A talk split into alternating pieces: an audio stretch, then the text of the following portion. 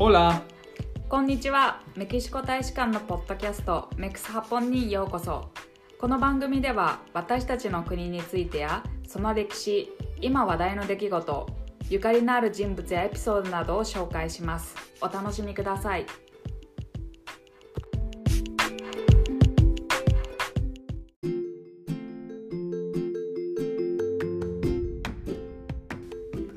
その短い作家人生の中で発表した作品はわずかであるもののメキシコだけでなくラテンアメリカ文学史において今日まで揺るぎない地位を確立する作家フアン・ルルフォをご存知ですか？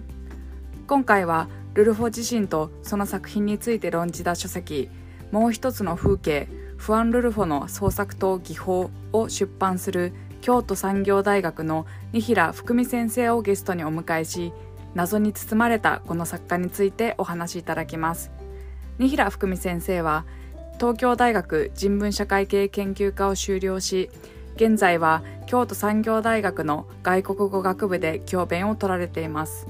ご専門はメキシコを中心とした20世紀21世紀スペイン語圏文学でフアン・ルルフォやメキシコ・アメリカ国境の作家について論文や書籍を発表されています。はい、では本日は京都産業大学外国語学部准教授二平福美先生にお越しいただきました。本日はどうもありがとうございます。よろしくお願いします。では早速質問の方に入っていくんですが、えー、二平先生はですね、えー、これまでにあのメキシコへ留学されてかつですねメキシコ人作家のフアン・ルルフォや特に現在はそのアメリカ国境周辺都市のメキシコ人作家に関する研究を行うなどこの国と非常に深い関わりがあります。でまずはそんな先生とですねメキシコのこの出会いについてえぜひ教えてください。はいまず私は最初に、まあ、文学が好きで本を読むのが好きだったので高校生の時になんか面白い国の文学ないかと思って探していてラテンアメリカ文学に出会って読み始めたんですけれどもまあ遠い国だし歴史的背景とかもわからないので、うん、全然あの詳しいことはわからないけどなんか全然違う世界があって面白そうだなと思っていてでもまあその時メキシコに特に思い入れはなかったんです、うん、まあ、ラテンアメリカの国全体アルアルゼンチンとか他の国も面白そうだなと思ってたんですが、うん、大学2年生の時に同じくスペイン語を取ってた同じ友達クラスの友達と一緒に2人でせっかくだからスペイン語を使った旅行してみようってなって、はい、バックパッカーで旅行に行こうということになってそれでまあ比較的近いスペイン語圏でお金が安くて行けるところっていうのでメキシコ行ってみようということになってリュック背負って2人で行ったのが最初にメキシコに行った時ですね、うん、まあ、その後他のラテンアメリカの国も行ってみたんですけど、うん、キューバとかあのチリとかアルゼンチンとか行ったんですけどまあ、結局ルルフォに興味がだんだん。そうしたらまあメキシコ文学についてもっと知らないといけないっていうことになって、まあ、その後日木交流計画で、えーとまあ、メキシコ日本政府の奨学金いただいて、まあ、メキシコ行ってからそれからはまあご縁ができて何回もあの行くようになりましたけど最初は旅行で行きました。でそれはその留学を最初その日木交換協定でメキシコに行った時はその学部の時です。それでももう大学院に行ったんえっと大学院の修士1年の半年だけ修士課程にいてその後1年間メキシコに行かせていただくって感じで、えっと、学部じゃなくて何でしょう？大学院生の枠で応募しました。そうだったんですね。はい、でそれで、まあ、あの博士課程に入られて結果としてその博士論文で先生はそのルルフォについてあの執筆されたわけですが、はい、そしてこの今月2022年3月にですねこの博論をもとにした書籍のもう一つの風景フアン・ルルフォの創作と技法という書籍が、え出版されます。まずあのおめでとうございます。ありがとうございます。はい、これはあの日本語でフルルフォについて読めるその学術書としては初めて。ですよね。もう本当に待望だと思うんですけども、ま、この書籍のについてはあの詳しいことは後で伺うんですけども、まずはその先生がルルフォについて研究されるようになったきっかけ、先ほどそのルルフォがすごく好きになってとお話はあったんですが、まあ、そのルルフォに対するま思い入れ、作品へのこの思い入れとかですねその日本にぜひ紹介したいと思った魅力について教えていただくことは可能ですか？あはい。ペドロ・パラも最初に読んだのはその高校生の時であの今まで文庫の杉山明先生の役で読みました。もうすごいいい役であのなんか雰囲気が統一されてるというか、うん、一つ世界が出来上がっててすごくいいなと思うんですけどそれ読んだんですけど最初は雰囲気が面白くてこうなんて言うんでしょうか生きてる人と死んでる人がこう混ざり合って交流するみたいなところが、でかつなんか日本でそういう生きてる人と死んでる人が交流するみたいになると怖い話みたいになってちょっとなんかウェットな感じになるんですけどそれがなんか乾いた土地でこう死んでる人と生きてる人が出会うっていうのがすごい新鮮でそれが面白いなと思ったんですよね。あとその最後のところで急に今までこう好き放題にやってきた人がこう死んでしまってそれでなんか最初の方あの美しかったコマラとこの乾いて今全然ダメになっちゃってるコマラがこうダブって終わるっていうのがあすごい綺麗でノスタルジックだなって思ったんですけどその後スペイン語が読めるようになってきてその時にペドロ・パラモって断片になってるから短くて済むのであのあこれだったら日本語と比べながら読んで、読んでみられるんじゃないかなと思ってあの読んでみたらまた何て言うんでしょうかスペイン語で読むと日本語で読んだ時とは違う印象というか単語もすごくシンプルなんだけどすごい美しいし日本語で読んだ時とはまた違う感じでこうストンと胸に入ってくるというかまたこれは違う感じだなと思ってなんか驚いてもっとなんか真面目にスペイン語を読んで、まあ、あとその「燃える平原」とかも日本語で読んでたわけですけど、はい、そっちもちゃんと真面目にスペイン語で読んで、これについてもっと知ってみたいなと思ったのが最初のところですね。でやっぱりその死んでる人との話を聞い死んでる人の話を聞いて非現実と現実がこう混ざってるところっていうのとそのもういない人の話を聞いたりする。もういなくなくなっちゃった村の過去の幻影みたいなのがぼやーんとこうなんかそこに入っていくみたいなその過去を蘇らせるっていうのが面白いなと思っていて、であの私その頃立教大学のラテンアメリカ研究所っていうのの文学クラスに通ってて、はい、そこでもうなんかルルフォについてあの読んだりする機会があった時にペドロ・パラモってすごく聴覚的な小説その音がいっぱい出てきたり人の声がいっぱい出てきたりしてその聴覚的な小説だよねっていう話になって、う。ん、そういうこう音声をを刺激するみたいなと音声的なこう聴覚を刺激するっていう意味でもすごい面白い作品だなっていうふうに思って、まあ、ルルフォいいなと思いました。でもやっぱりまあどんな風にも読めるのでペドロ・パラモ何て言うんでしょう。読聴小説っていうかラテンアメリカでよくあるあの独裁者小説みたいな感じの続調小説としても読めるし、うん、まあ、ペドロ・パラモの恋の話と思ってもいいわけだし、うん、あの断片的な構造から成り立っている前衛小説なんだよってアバンギャルドなんだと思って読んでもいいわけだしメキシコの当時の暮らしが分かるよねって思って、うん、こうなんでしょう文化人類学の人が読んでもいいわけで、あのいろんな読み方はできると思うんですけどもじゃあ自分はどういう立ち位置でルルフォの作品読んでいくんだろうって思った時にあもうちょっと真面目にやんなきゃいけないなって思ったのが最初のところですね。あと何でしょうね。まあ、メキシコって私当時の私にとってはすごい遠いところで特にメキシコの田舎なんて遠いわけなんですけど、うん、それなのになんで自分はこれいいなって思うんだろうなんかすごいローカルな話をしてる、うん、地元の話をしてるんだけど実はそのシーンにはなんかこう人間が共通して感じてるような例えば生きていく上での葛藤だったり生活が苦しいだったり社会的に与えられてる役割と本当に自分がやりたい役割は違うみたいなその社会と個人の葛藤だったり、うん、なんか普遍的なね。そうですそうです普遍的なものが出てるんじゃないかなと思って面白い作品だなと思いました。で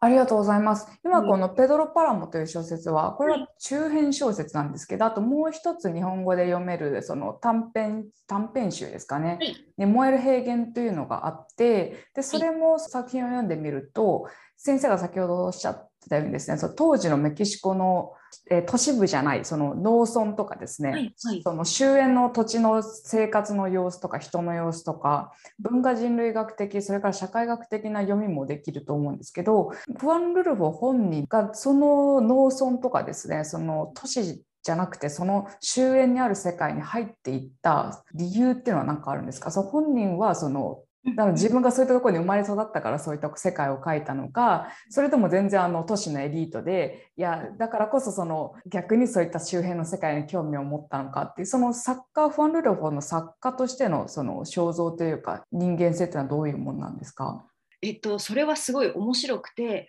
ルルフォは田舎の出身なんですよね。えっと、本当に燃える平原で舞台になっているようなメキシコのハリスコ州の田舎のサユーラっていうところで生まれて、それであのお父さんが殺されてしまって早くからグアダラハラの孤児院に送られて、まあ、孤児としての生活を送ってて他の作家と同じようにこうなんでしょう他の当時の作家ってエリートが多くて、ね、お父さんが外交官とか、うん、おじいちゃんが有名人とかそういうのなんですけどそういうのがなくて田舎育ちの子が都会に出ていったって感じでで最初は都会を舞台にした小説を書こうとしてたと思うんですけどうまくできなくてその当時ってやっぱり都市を描くっていうのが流行ってきた時代でもあったんですけど、はい、そこをあえて多分ルルフォは自分がよく知ってる田舎を描くっていうことにしてそっちで自分はうまいことを作家としてやっていくんだったらそっちをテーマにして誰も書いたことがないようなものを書かないとダメだっていうふうにあのシフト変更したと思います。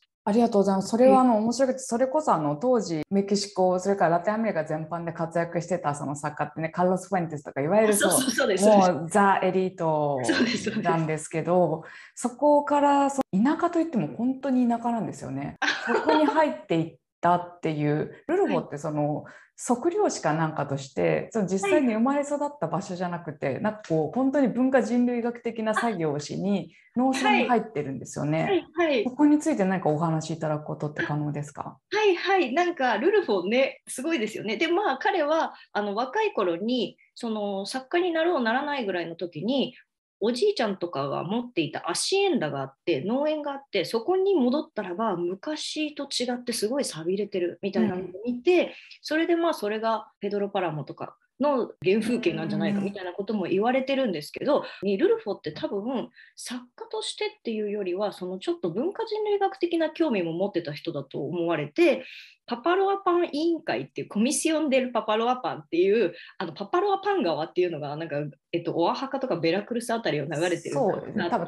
大西洋岸の方ですね。そうですそうです。このはい、えっと、そこら辺のなんか、えー、測量をしたり農業の調査をしたり灌漑の調査をしたりするような委員会に入っていて、うん、えっと、そこで働いていたりしたのでそこで、えっと、本当に実際にあのその地を歩いてあのお墓の先住民の人たちの写真を撮ったりだとか、うん、あのそういう活動をしたりしていて彼は文化人類学的な記録みたいなものを書いてみたいって思ってるんだけどなんか自分が書くとフィクションになってしまうんだみたいなことも言っていてなのですごくそういう何というのでしょうきちんと見たものをそのまま記録して後世に伝えるっていうようなことをすごく評価してた人だと思います。なので、まあ、後世、えっと、先住民庁に国立入ることになるわけですけど、うん、多分それもそういうちゃんと今ある文化とか習慣を後世に伝えていくことが自分の、まあ、できることだって思った面があるんではないかなと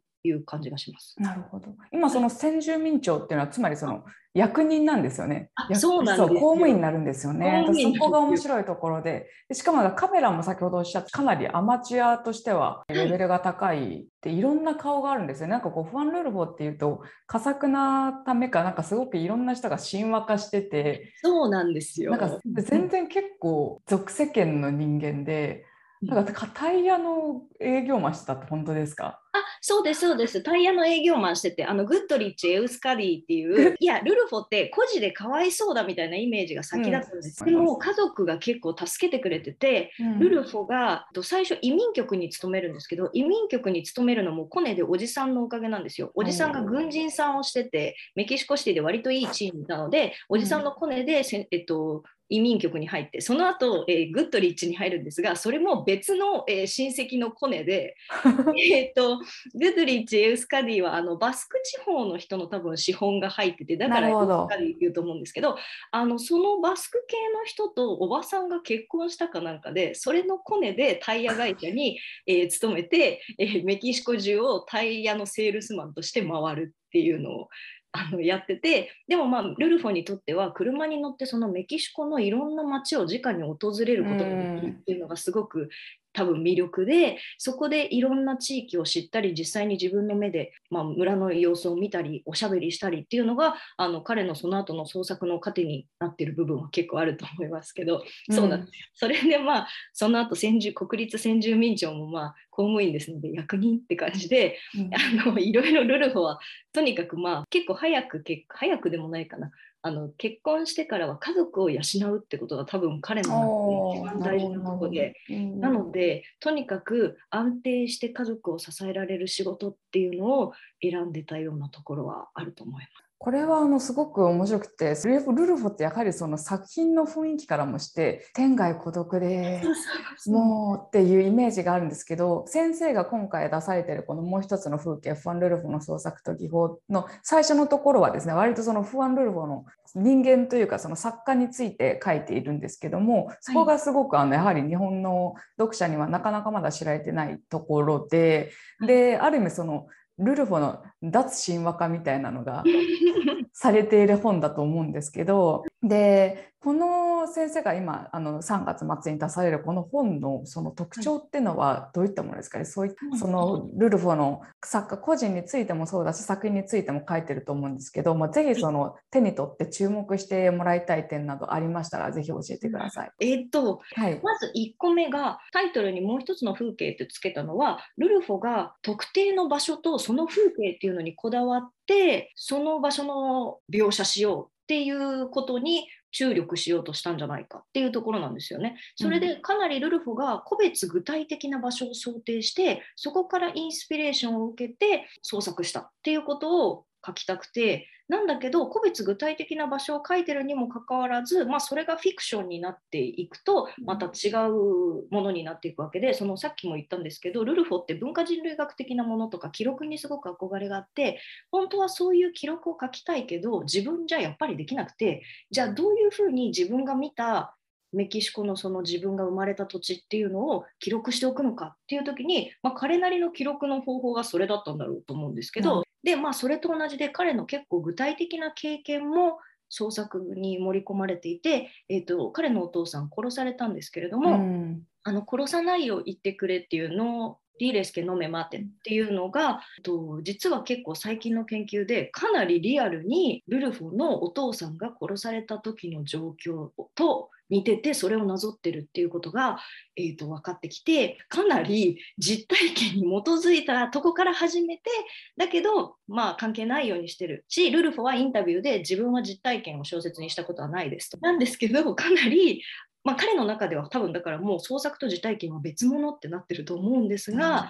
かなりえ似てるってことが分かってあとはさっきも言った、まあ、ルルフォが実はフィクションとしての作家として有名ですけど記録とか歴史記述っていうものにすごく重きを置いてて憧れてたものとしては、えっと、植民地時代とか征服期の、えっと、年代記がとってもあの好きでそういうものを自分でも書いてみたいって思ってたっていうのが、あの結構なんでしょう日本だとあんまり、まあ、世界でもあんま知られてないかなというところで、うん、えっと、ルルフォもの作品も一見そうは見えないけど実はルルフォはこう年代記作家太郎とた部分があるんじゃないかっていうのが、まあ、もう一個であとはさっきもちょっとおっしゃったんですけどルルフォの脱神話化ではないけれども、えっと、ルルフォがなんで当時そんなに評価されてこう神話的な存在というか、うん、メキシコでとても重要な作家になれたのかっていうところを、まあ、ルルフォが評価された当時の分断の状況を分析することでちょっと考えてみようということであのルルフォが作品を発表した1950年代の批評を調べてそれによって当時のメキシコ分断がどういう作品が理想だどういう作品だったら我々はいいって思うのかっていうところにたまたまうまいことはたまたまではないかなうまいことはまったのがペドロ・パラモだったんではないかっていうのを、まあ、提起してます。でそれはえーと、当時メキシコはやっぱりメキシコらしさってなんだろう、うん。メキシコのアイデンティティってなんだろう？っていう、まあ、1950年がオクタビオ・パスの孤独の名曲で、で、ペドロ・パラも53年なあ55年で、モエル・ヘゲン53年なんですけど、まあ、それくらいの時期ってメキシコのアイデンティティってなんだろう？っていうのが一方にあって、でももう片方には、でも世界に通用するようなインターナショナルの文学じゃないと、メキシコ人として世界に誇れるようなものはないよねってなってて、なので、ローカルなことばっかり書いてるのもダメ。でも、コスモポリタンすぎて、メキシコのことについて触れてないのもダメっていう状況になってて、そこでうまいこと、あのペドロ・パラモっていうのはメキシコの田舎の話をしてるんだけど普遍的な要素もあるでうん。形式も割と前衛的である、かつ外国人が読んだ時に、うん。完全にこれ私たちの国でも同じだよねっていうんじゃつまんなくて、やっぱメキシコの田舎みたいな外国の人が「おお私知らなかったエキゾチック」みたいに思ってくれるところもないといけないのでそういう部分でうまいことペドロ・パラモがハマったんじゃないっていうような、あの話をしています。いやそれはでも先生がまさに一番最初にペドロ・パラモを読んで好きになった理由と同じですね。そうそうそこで私はなんかこれを調べるまではペドロ・パラモが好きでいいなって思うけどあの当時のメキシコはどうだったんだろうルルフォは最初はあまりペドロ・パラモとかは評価されてなかったけど時代が経つにつれ、そしてラテンアメリカのブームが来るにつれ評価されるようになった作家だよ最初はみんなこれの価値が分かってなかったんだよ。みたいに書いてある研究も結構あったんですよ。なんですけど最近調べてみたら、なんだ？直後から評価は高いじゃないの、うん。っていうことが分かったりしていろいろなんとなくこう神話化されてるせいでよくわからないことになってるのであうん。のそこをもう一回考え直してみるっていうのもいいんではないかなと思います。で別にそれでルルフォが神話化されなくなったからといって作品の価値が落ちるというかいうことは私は全くないと思っているのでそこは大丈夫なんではないかなと思っています。やっぱりファン・ルルフォについて読もうと思ったら今あの、えー、とペドロ・パラモもそれからモエル・ヘーゲンも岩波文庫に、ねまあ、入っているのでもう簡単に手に入れるんですけども、まあ、しかしながらその作ルルフォの作家としての姿や作家として受け入れられてた当時のメキシコの分断でそのテクストの外の世界にですね読者をこう誘ってくれるすごく最良の学術書ということでぜひ皆さんで見てください。はい。とここであの一つあの愚問を承知で伺いたいんですけども、先生が特にお気に入りのもしくは思い出のあるルルフォの作品っていうのはどれですか？えっと、まあ、ペドロ・パラモはまあすごい、そりゃすごいんですけど、それは置いといて、私はもっとルルフォの短編が読まれてもいいんじゃないかと思っていまして、一個ずつ全然ジャンルが違う感じというか、雰囲気が違う短編が入ってて、テーマも結構違うし、燃える平原ってすごくよくできた短編集だと思うんですよね。で、その中でも私が好きなのは、えっとまず、犬の声は聞こえんかのうんジェス・ラドラ・ロス・ペロスですね。えっと、これはもう場所の特徴と風景の描写と登場人物の内面とうん登場人物が生きてきた人生なんか息子に苦しめられ続けてきた人生みたいのがシンクロしててものすごくよくできてる。あとあのタルパあのタルパは私今自分でもまだ整理できてないなって思ってるルルフォの作品の特徴としてルルフォがなんか人間の身体体をどうやって捉えてたのかっていうことがまだ分かってないなと思って研究しなきゃいけないと思ってるんですがタルパはすごいその人間の体がどんどんこう病気でボロボロになっていくみたいなところとその人がだんだん死んでいくのを無理やりこう連れていく話だしこうなんか死死に向かっていくプロセスと体がボロボロになっていく状態とこう人間の罪の意識の増加みたいのがうまいこと絡まって書かれてて結構グロテスクなうん。話なんですけど、あのこれもすごいうまく書けてるし自分がまだあんまりよく理解できてないけどインパクトとしてはすごい短編だなと思っていて、タルパはすごいと思っています。あとはあのあのその男、えっと、追われる男っていうタイトルかな、杉山先生の役だと。はい。えっと、エル・オンブレっていうやつですね。これは本当に意味が分かんないややこしい短編なんですけど、あの読んでいくと復讐する男とされる男の関係が円環構造になってて、復讐するされるがごっちゃになって一番敵な相手が一番自分のことを理解してくれてる人になるっていう人間の限界状況のなんか謎の相互理解みたいなのが書いてあってあのその男はすごい短編だと思います。まあ、この3つが好きですかね。まあ他のも全部いいですけどね。はいありがとうございます。ちょっとここまであの先生のその最近今今月ですね出される本に引きつけてルルフォの話を聞いていたんですがま先生のあのまたあのルルフォ以外の業績としてですね特に最近そのメキシコ北部ですね北部といっても特にそのアメリカの国境に近い都市、まあ、出身もしくは暮らしているメキシコの現代作家について、はい、あの研究を進められています。なので具体的な名前を出すとそのエドワルド・アントニオ・パラや、はい、えー、ダビッド・スカーナなどの名前が挙がりますが、まあ、こうした作,、まあ、作家の作品や創作姿勢にはどういった特徴っていうのがあるんですか？まだ日本の我々にはなかなかこうなんですかね特徴がつかめないというかまだ本も多分読んだことない人がほとんどだと思うので、ね、どういった作家群なんですかね。えっと私がそのメキシコ北部の作家が面白いなって思ったのもやっぱりこうルルフォから来てて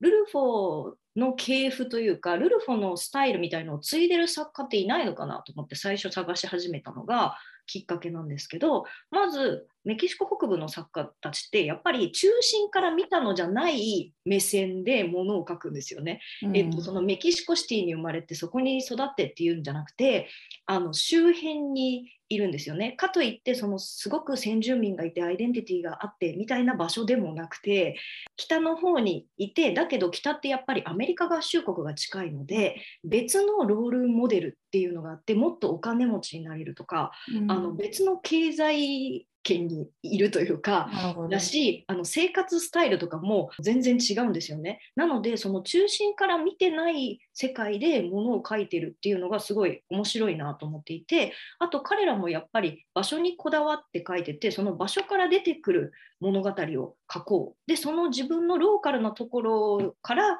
何かこうグローバルなところにつながれるんじゃないかっていうような態度で書いてるんじゃないかなと思って面白くて、でメキシコシティから見たら終焉なんですけどすぐ近くにアメリカ合衆国あってそれでなんか移民も多いし麻薬もあるし、うん、あの暴力もあるしっていうのがあの特別なものじゃなくてそれがもう身近なものでそこでずっと暮らしてきた人たちのものの見方っていうのが面白いなと思っていて、はい、もうこの2人以外にも面白い作家はいると思うんですけどもあの確かにねあの日本でももうちょっと彼らが知られるようになるといいなと思ってるので、うん、私は頑張らないといけないと思っています。ぜひ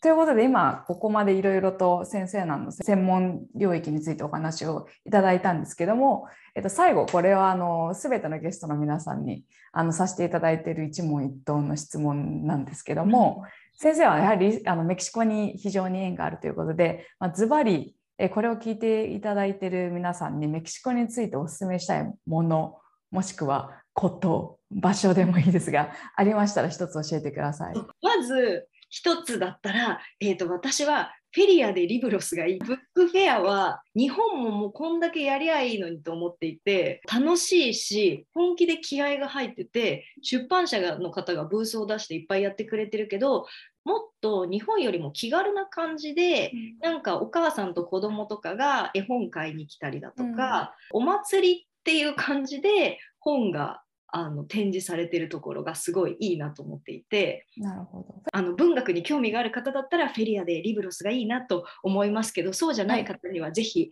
ルルフォの写真いいですよって言いたいです。これはあの写真集って出てるんですよね、確かね。写真集出てます。出てるので、それ見たり、あとネット上でも普通に、フォトグラフィアとか入れると、ばばーって出てきて、うん、本当に素敵なので、田舎の風景とかメキシコシティのとか、うん、あとルルフはその、さっきもちょっとお話しましたけど植民地時代に興味があったので植民地期の建築すごいたくさん写真撮っていてでもやっぱり彼の好みっていうのは崩れた建物なんですよね綺麗なやつじゃなくてちょっと廃墟っぽくなってるのが多くてあのそういう好みがわかるしあと交流していた作家の写真なんかもあるのでなかなかルルフの写真いいと思います。ぜひあの、はい、小説を読む前後でもいいですけどそれでルルフォが撮った農村地の写真とか見ると世界観がものすごく想像しやすいと思うんですよね。はいはい、なのでぜひはい、今回のあの本にもちょっとだけなんですけどルルフォが撮ったルルフォのその出身地の田舎の写真は少しだけあのご家族に許可を得てありがたいことですあの写真入れることができました。はい、では本日は、えー、京都産業大学外国語学部、えー、准教授に平福美先生にゲストにお越しいただきました。先生、本日は貴重なお話をいただきありがとうございました。どうもありがとうございました。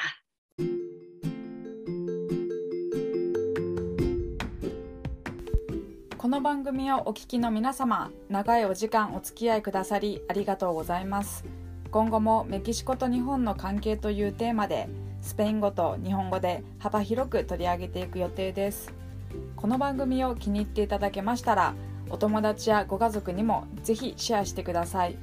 また、コメント、ご質問、アドバイスなど受け付けておりますので、メキシコ大使館のメールアドレス、infojpn.sre.gov.mx までお寄せください。また、メキシコ大使館の SNS もフォローしていただけると嬉しいです。それではまた、 hasta pronto